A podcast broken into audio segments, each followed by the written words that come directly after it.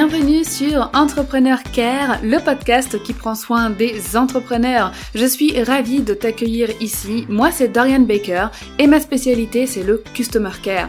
Après plusieurs années à bosser comme manager Customer Care pour un groupe anglais de cosmétiques, j'ai décidé en 2019 de tout plaquer et de devenir entrepreneur avec comme seul objectif de t'apporter les connaissances et les compétences dont tu as besoin pour développer ton business grâce à la relation client.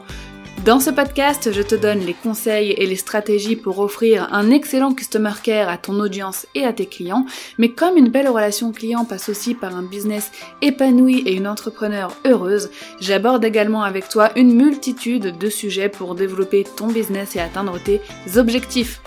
Au travers de mes épisodes, je t'envoie aussi toute la bienveillance et la motivation dont tu as besoin. Alors abonne-toi au podcast et sois prête car ensemble nous allons faire fleurir ton business avec le Customer Care.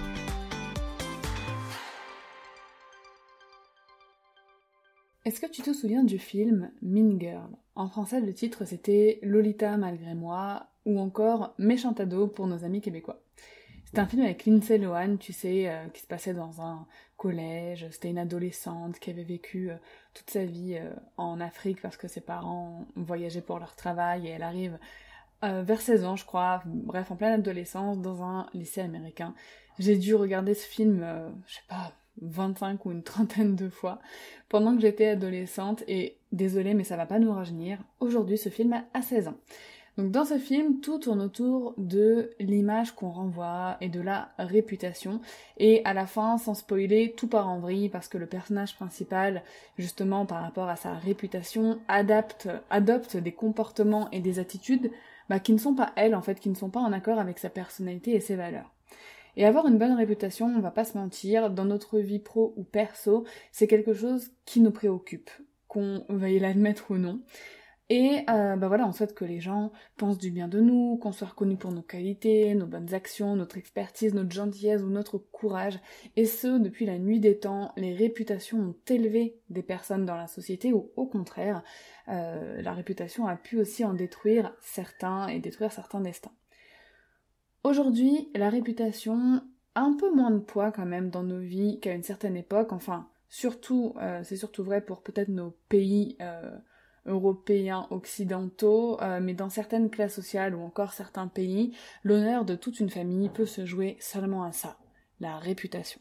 Donc même si tu n'en as pas conscience, toi aussi aujourd'hui tu fais attention à ta réputation, et c'est d'ailleurs là-dessus que jouent beaucoup les hackers euh, quand ils font des menaces, genre paye-moi ou je révèle telle ou telle chose euh, que j'ai trouvé sur toi ou dans ton ordi, bref, on voit bien que la réputation, même sur le web, a encore beaucoup d'influence. Et bien sûr, pour ton business aussi, la réputation est cruciale. Et en business en ligne, euh, dans le digital, on parle d'e-réputation, donc ta réputation sur le web. Dans cet épisode, on verra ensemble ce que c'est exactement, comment avoir une bonne e-réputation, et je partagerai avec toi plusieurs actions à réaliser avec une action bonus pour les personnes qui écouteront l'épisode jusqu'à la fin, qui est vraiment vraiment ultra ultra utile. Alors, qu'est-ce que l'e-réputation L'irréputation, c'est tout simplement la réputation d'une entreprise, d'une marque ou d'un particulier ou même d'un produit sur Internet. En d'autres termes, l'irréputation, c'est l'image d'une entité sur le web. Cette image peut être bien sûr positive ou négative, et elle peut aussi être créée, comme on va le voir dans cet épisode, mais elle peut aussi être subie, donc des retours clients négatifs en public, des bad buzz, etc. Il faut savoir que 74% des consommateurs se renseignent sur Google avant d'acheter un produit ou un service et 64% des consommateurs consultent les avis euh, et notes euh, des autres internautes avant de réaliser un achat. 90% des consommateurs font d'ailleurs davantage confiance à leurs amis, euh, pour 90% d'entre eux, aux internautes inconnus, pour 78% d'entre eux, ainsi qu'à la publicité de la marque, 16% d'entre eux. Donc il va sans dire que ces chiffres nous obligent aujourd'hui forcément à nous intéresser à l'e-réputation. Parce qu'une mauvaise e-réputation peut faire baisser les ventes d'un business de façon drastique, voire l'obliger à mettre la clé sous la porte pour certains. Je ne vais pas reparler ici euh, du scandale de la marque de bijoux Louis Tu. Tu peux googler d'ailleurs scandale Louis Tu afin d'avoir un exemple d'une mauvaise e-réputation qui a ruiné un business, même si aujourd'hui il existe encore apparemment, j'ai vu que son site avait réouvert, il a quand même pris une sacrée claque. Donc tandis bien sûr qu'une réputation positive euh, peut augmenter le nombre de clients d'une entreprise et générer un chiffre d'affaires florissant. Il est donc devenu essentiel de parfaitement gérer ton image en ligne. C'est en effet un facteur de réussite ou d'échec hein, qu'aucune euh, entreprise ne peut se permettre de bouder dans le monde d'aujourd'hui, dans le monde du digital. Si tu veux plus d'informations et si tu veux la source euh, de certaines infos que j'ai pu te partager, notamment des pourcentages, euh, je les ai trouvés sur le site guestsuite.com euh, sur l'article sur l'e-réputation. Ensuite, il faut savoir qu'avec les réputations, c'est pas que toi qui en es l'actrice. tu vas en être, tu vas donner l'impulsion avec ta communication, ton marketing, ton branding, tes valeurs, etc. Tu vas, oui, forcément donner une direction et une impulsion à ton e-réputation, mais il y a d'autres acteurs qui vont créer avec toi l'e-réputation de ton business. Donc déjà, on a ton équipe et les gens avec lesquels tu travailles.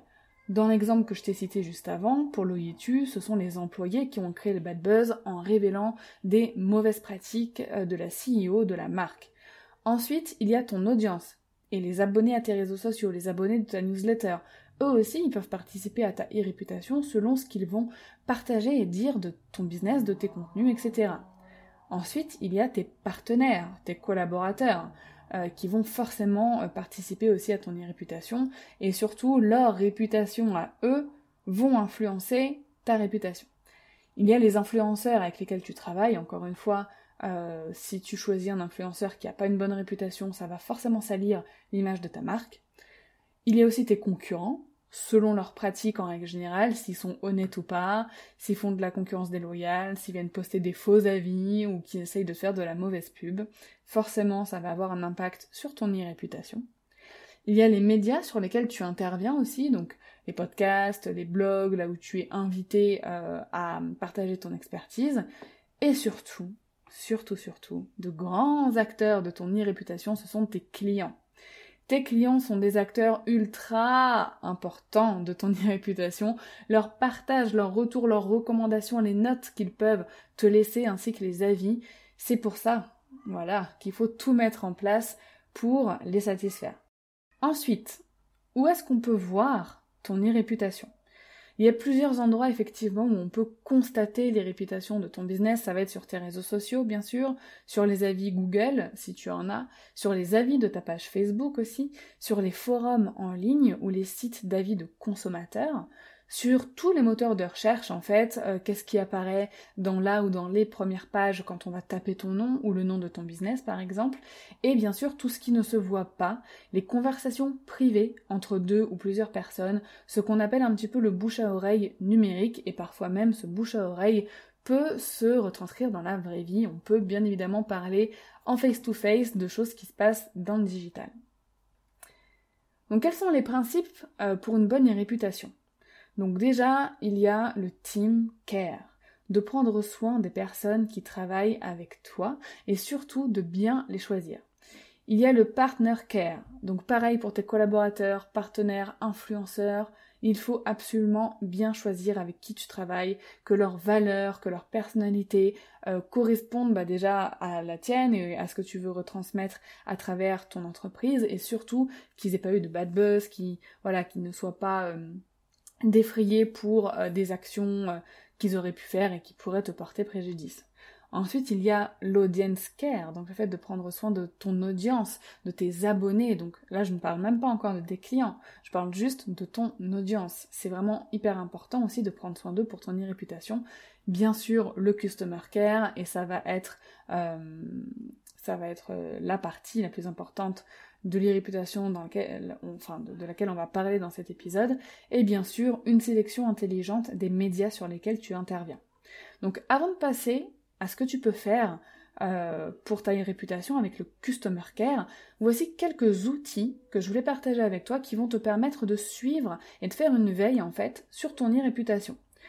Donc ces outils t'aident à voir rapidement qui a parlé de toi, quel site, etc. et te donnent le lien directement pour que tu puisses consulter le contenu. Certains de ces outils peuvent aussi être utilisés pour de la veille, tu vois, sur ton secteur. Alors on a l'outil par exemple qui s'appelle Google Alert. C'est celui que j'utilise actuellement pour, pour mon e-réputation et ma veille. Il est gratuit, euh, mais je trouve plus efficace pour la veille que pour surveiller ce qui se dit euh, sur Dorian Baker ou sur Baker Bloom parce que après avoir testé un autre outil, je sais qu'il n'envoie pas toutes les informations. J'ai l'impression que Google Alert il va balayer la partie très très très émergée de l'iceberg. Il y a un autre outil que j'ai testé qui s'appelle Mention. Euh, j'ai testé la version gratuite, donc c'était pendant 15 jours, et peut-être que je vais passer à la version payante parce que je l'ai trouvé beaucoup plus complet et j'avais beaucoup plus d'alertes sur des mentions euh, qui me mentionnaient directement, donc Dorian Baker, et ça inclut aussi les réseaux sociaux, ce que n'inclut pas Google Alert. Il en existe d'autres, mais je les ai pas tous testés, bien sûr. Euh, j'en ai rapidement survolé un qui s'appelle netvibes.com et euh, qui a l'air pas mal. Il y a aussi un outil qui s'appelle OMGILI, donc O-M-G-I-L-I. De toute façon, je mettrai tous les noms des outils dans l'article en lien avec cet épisode. Il y a Social Mention, il y a WebMe. Euh, je l'ai testé rapidement et il m'a l'air ultra puissant. Euh, donc c'est une recherche que tu fais instantanément et ça t'affiche ensuite bah, les résultats. Il y a Synthesio, Radarly, Talkwalker Alerts, Media Toolkit, Howler, Alerty, Haute suite, haute suite aussi peut être utilisé pour les réputations à la veille. On a SumRush, bien sûr, le, alors brand monitoring. On a Guest Suite aussi qui propose une veille euh, pour les réputations. On a GoFish, awario.com, Notify, Social Searcher et, et The Brand Grader. Donc je te mettrai tout ça comme je te l'ai dit. Si tu veux tester ou voir différents outils dans l'article que tu vas trouver dans la description de cet épisode. Alors, on en vient au sujet principal après avoir un petit peu déblayé le sujet de les réputations, te dire ce que c'était, te donner des outils, euh, et voilà, creuser un petit peu plus le sujet.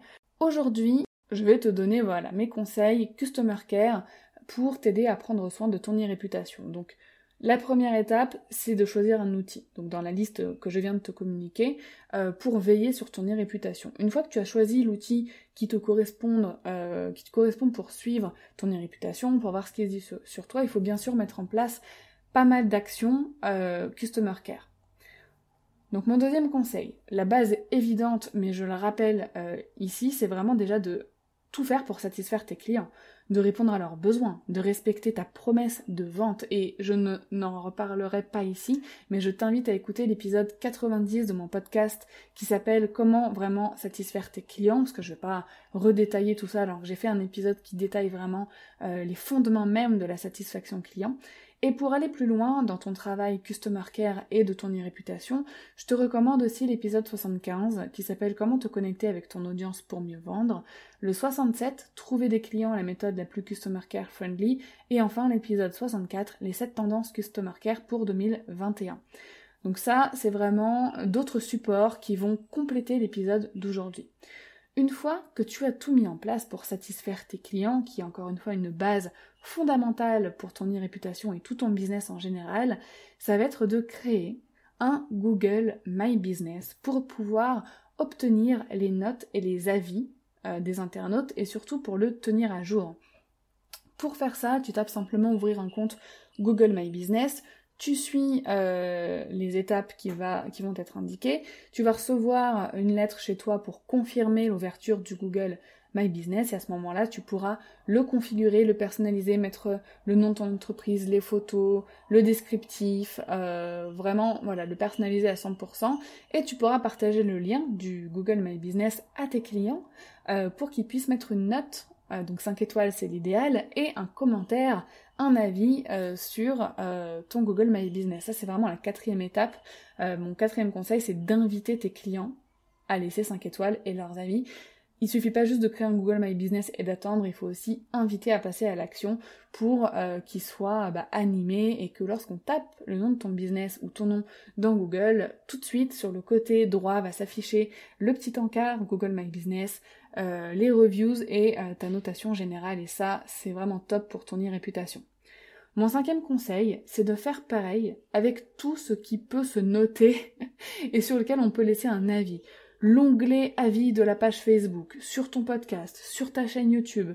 Ne pas hésiter à rappeler aux gens à ton audience, à tes clients, qu'ils peuvent s'exprimer et laisser un avis sur ton travail et aussi leur expliquer pourquoi c'est important, leur dire que ça te permet de donner de la visibilité à ton business, ça va t'aider euh, à avoir une plus belle notoriété, à attirer plus de clients, à avoir une communauté, une communauté plus importante, etc. Mon septième conseil, ça va être de gérer les réponses aux avis négatifs. Donc pour ça, je tiens à mentionner rapidement ici que dans mon outil Customer Care Express, tu as tout ce qu'il te faut et tu as déjà des templates rédigés euh, et parfaits à utiliser pour répondre à des avis négatifs. Je te mettrai aussi le lien dans la description de l'épisode. Donc, il faut que tu rassures absolument les personnes qui laissent des avis négatifs. Il faut que tu annonces une solution publiquement. Alors là, je te parle des avis négatifs publics, hein, bien sûr, euh, sur ton Facebook ou euh, Instagram ou sur ton Google My Business.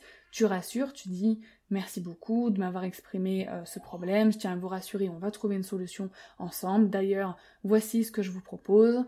Euh, tu tournes, tu vois, la situation en positif. Tu montres à quel point tu prends soin de cette personne qui est insatisfaite. Et euh, si c'est un commentaire public, tu peux bien sûr préciser, on va cependant continuer la conversation en privé parce que je vais avoir besoin d'informations personnelles vous concernant et je ne souhaite pas les divulguer publiquement. Donc comme ça, euh, tu as donné une très belle réponse publique et tu peux continuer à gérer la situation de façon privée. Mon huitième conseil, ça va être de repérer les faux avis et de les signaler. Alors oui, malheureusement, il se peut que tes concurrents ou d'autres personnes, euh, je sais pas, qui ont envie de t'embêter, utilisent cette pratique. Euh, d'ailleurs, ça m'est déjà arrivé et je vais te raconter cette anecdote rapidement. Donc c'était au début de ma vie de freelance, euh, courant, enfin fin 2018, quand vraiment je venais tout juste de me lancer dans l'entrepreneuriat. Je travaillais donc pour un client euh, et donc euh, ma mission c'était de remettre à neuf son customer care et je m'occupais aussi bien de la stratégie que de l'exécutif.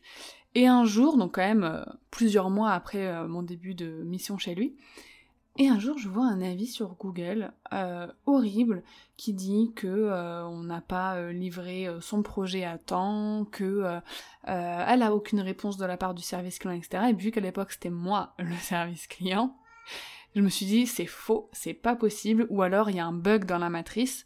et il y a un truc qui est bien sur les avis Google, c'est que les noms et prénoms apparaissent du compte Google. Ça, on peut pas le changer, les gens ils peuvent pas euh, mettre autre chose que les infos qu'ils ont renseignées en créant leur adresse Gmail à la base, et donc il y a le nom et le prénom de cette personne qui euh, s'affiche. Je fais une recherche, un peu en mode détective, euh, un peu en mode détective privé, inspecteur gadget quoi, inspecteur Baker.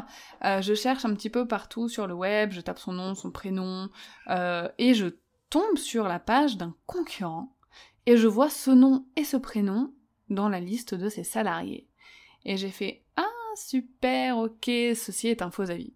Euh, on a contacté ensuite le, le, manager, enfin voilà, une personne qu'on pouvait contacter chez ce concurrent en lui faisant part de la situation. Il était hyper désolé, hyper gêné.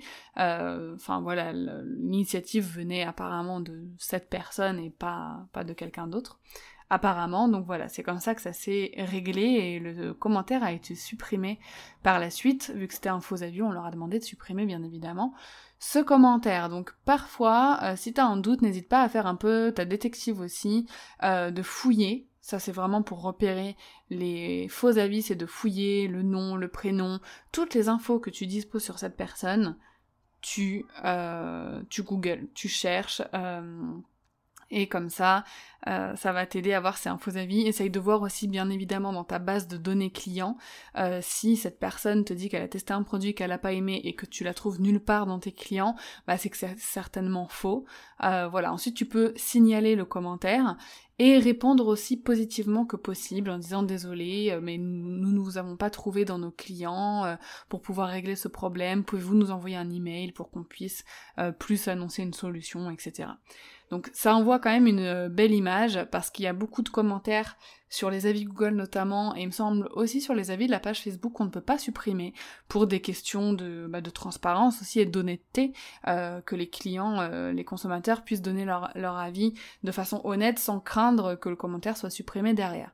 Donc c'est toujours important de savoir un, repérer les faux avis, et même si on sait que c'est un faux avis, publiquement toujours laisser le bénéfice du doute et ne pas attaquer cette personne, euh, mais plutôt dire bah désolé, on n'arrive pas à vous retrouver pour régler le problème dans notre base de données clients, il nous faudrait plus d'informations, euh, est-ce qu'on peut se contacter en privé, etc. etc.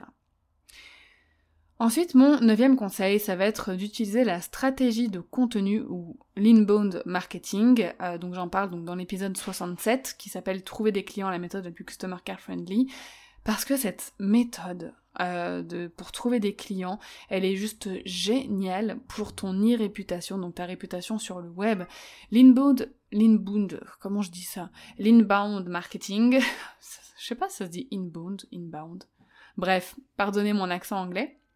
Euh, ou mon non-accent anglais plutôt, euh, c'est génial en fait pour euh, bah, déjà montrer ton expertise, pour le SEO, donc te faire bien référencer sur les moteurs de recherche, et ça va forcément renvoyer une image de toi, comment tu écris, ou alors même ton podcast, tous tes contenus en fait, vont participer à ton e-réputation. Si tu fais des contenus de qualité qui aident les gens, euh, motivants, sympas, fun, bref, peu importe les valeurs que tu veux transmettre à travers tes contenus, ça va participer à ton image de marque. Donc si tu utilises déjà cette stratégie, toujours faire attention à ce que tes contenus répondent aussi aux besoins de tes clients, de ton client idéal, de ton audience et qu'ils soient qualitatifs. Le conseil numéro 10, ça va être d'utiliser une stratégie marketing en accord avec tes valeurs, donc honnête, transparente.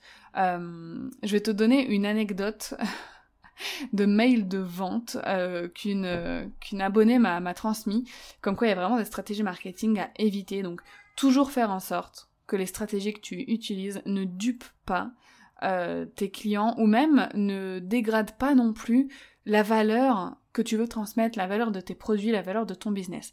J'ai une abonnée qui m'a envoyé euh, il y a pas longtemps euh, un exemple d'une stratégie marketing auquel, à laquelle elle avait fait face.